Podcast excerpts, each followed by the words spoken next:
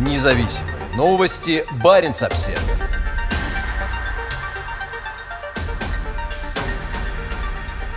Эксперт. Цель Москвы – усилить присутствие на Шпицбергене в рамках гибридной стратегии. Реализуется гибридная стратегия, в рамках которой Россия, с одной стороны, укрепляет свое законное присутствие на Шпицбергене, а с другой повышает напряженность в морском пространстве, утверждает специалист в области полярной геополитики Элизабет Бьюкинен. Тон дипломатов становится жестче, а военные корабли подходят ближе. Шпицберген приобретает все большее стратегическое значение для России как и для Норвегии, обладающей суверенитетом над арктическим архипелагом. Следует ожидать большего бряцания оружием, заявила Элизабет Бьюкинен в разговоре с Баренц Обсервер. При этом она подчеркнула, что подобная демонстрация военной силы – это отвлекающий маневр. Россия не собирается аннексировать Шпицберген. Россия не хочет подобного конфликта. Бьюкинин – специалист по полярной геополитике. Она преподает стратегические исследования в Австралийском университете Дикина. В январе следующего года она станет одним из основных докладчиков на крупной норвежской конференции «Арктические рубежи» в Тремсе. Настоящее давление со стороны Москвы, когда дело касается Шпицбергена, будет происходить на суше, на виду у всех и абсолютно в рамках договора о Шпицбергене, сказала Бьюкинин. Она ожидает увидеть со стороны Москвы роста активности, в частности в таких областях, как наука, промышленность и туризм. Все то, что может привести людей в российские аванпосты на архипелаге. Каждый гражданин дает Москве возможность разыгрывать карту защиты российских граждан, по примеру Южной Осетии и Крыма. Сегодня государственное предприятие «Арктик Уголь» отвечает за жизнь Баренцбурга, но запасы угля здесь истощаются, а альтернативные виды экономической активности, например, туризм, растут. Население сократилось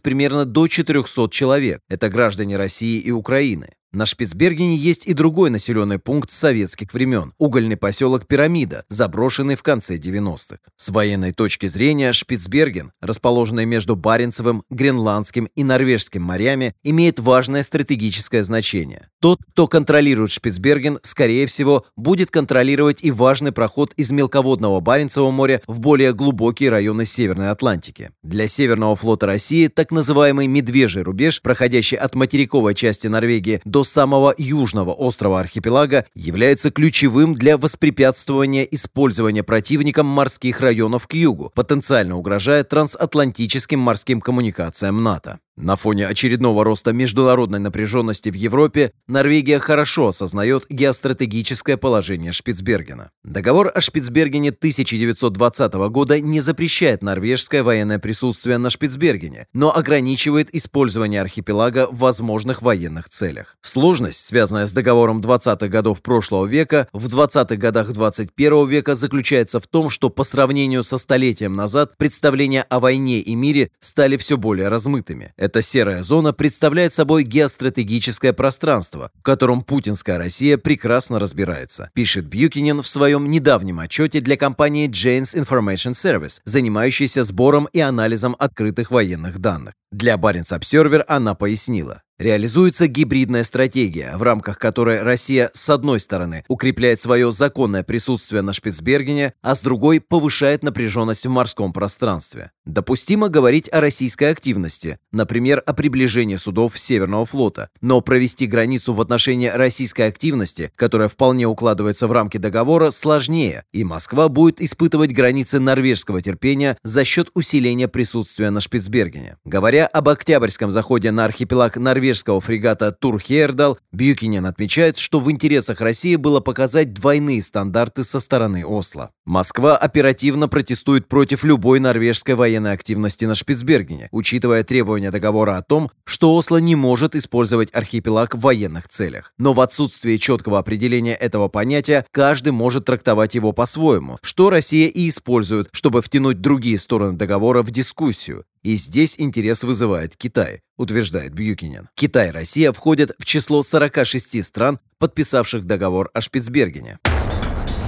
Комплексная стратегия. Бьюкинин ожидает, что Россия будет использовать комплексную стратегию. Гибридную по своей природе, сочетающую военное давление в северных водах, рост числа военных учений и испытаний для нагнетания военной напряженности и безобидные научные исследования и хозяйственную деятельность в поселках на Шпицбергене. Я ожидаю, что будет разыгрываться и китайская карта – стимулирование роста недовольства и беспокойства в Китае по поводу угроз со стороны Норвегии экономическим интересам и научным интересам Пекина, связанным с деятельностью станции Хуанхэ. Таким образом, у Москвы есть много рычагов, чтобы сорвать любые амбиции НАТО или Норвегии по обеспечению безопасности Шпицбергена. Китайская арктическая станция Хуанхэ была создана Полярным научно-исследовательским институтом Китая в Нью-Олесуне на севере острова Западный Шпицберген в 2003 году.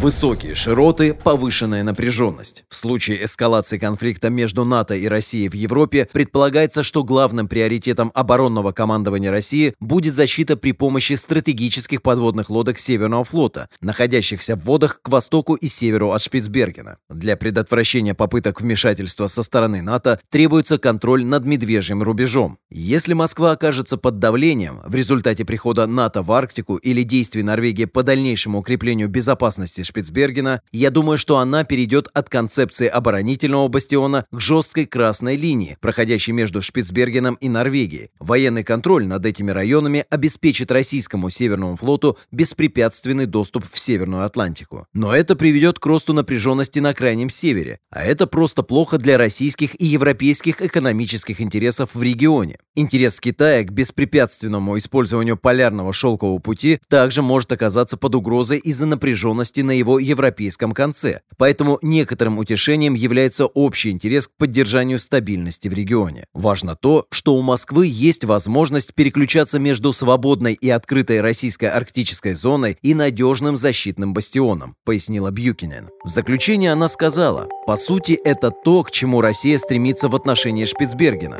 Законное присутствие, усиление своих возможностей по воспрещению доступа противника в определенные районы еще до того, как Запад сможет может отказать в доступе ей самой и встроенный предохранительный механизм, позволяющий подогревать недовольство Китая политикой Норвегии в отношении Шпицбергена. Независимые новости. Барин обседный.